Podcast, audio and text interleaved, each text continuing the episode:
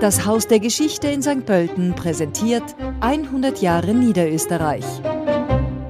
Heute vor 49 Jahren wurde die Donaubrücke Krems, St. Pöltner Brücke genannt, eröffnet. Sie ist insgesamt 1978 Meter lang. Sie verbindet die Niederösterreich am Nordufer der Donau gelegene Stadt Krems mit dem 30 Kilometer weiter südlich gelegenen St. Pölten. Auf dem nördlichen Treppenhaus steht eine stählerne Skulptur, unter der eine Tafel zur Erinnerung an die Benennung im Millenniumsjahr der Stadt Krems angebracht ist.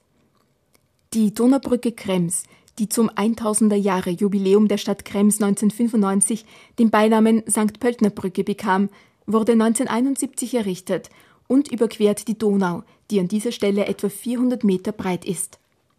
Auf der westlichen Seite der Brücke führt ein Radweg über die Donau.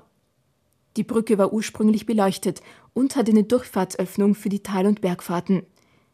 Die Brücke verfügt über vier Halbparabelträger über der Donau und zwei kleinere Halbparabelträger über das nördliche Vorland.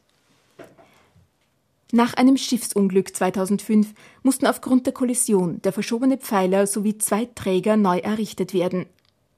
Damals war die Eisenbahnverbindung zwischen St. Pölten und Krems unterbrochen. Für die Sanierung des betroffenen Mittelpfeilers wurden die beiden betroffenen Stahltragwerke ausgehoben und auf einem Truppenübungsplatz des Bundesheeres zwischengelagert. Um den hohen Traglasten gerecht zu werden, musste für dieses Projekt eine 400 Tonnen Hakenflasche verwendet werden. Zwei der stärksten Kräne des Landes versetzten im Tandem zwei gigantische Brückenelemente der beschädigten Donaubrücke.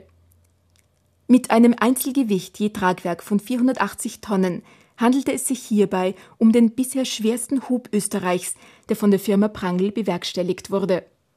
Im voll aufgebauten Zustand wog das Gesamtgewicht der beiden Maschinen 1500 Tonnen. Bis 2010, bis zur Eröffnung der Donaubrücke Dreismauer, die als Umfahrung für Krems errichtet worden war, führte die Kremser Schnellstraße über diese Brücke. Daher auch die Konstruktion wie eine Autobahnbrücke. Sie gilt nach wie vor als eine der wichtigsten Nord-Süd-Verbindungen in Ostösterreich und ist die einzige hochrangige Straßenbrücke im Waldviertel. Diesen historischen Rückblick präsentierte Ihnen das Haus der Geschichte in St. Pölten.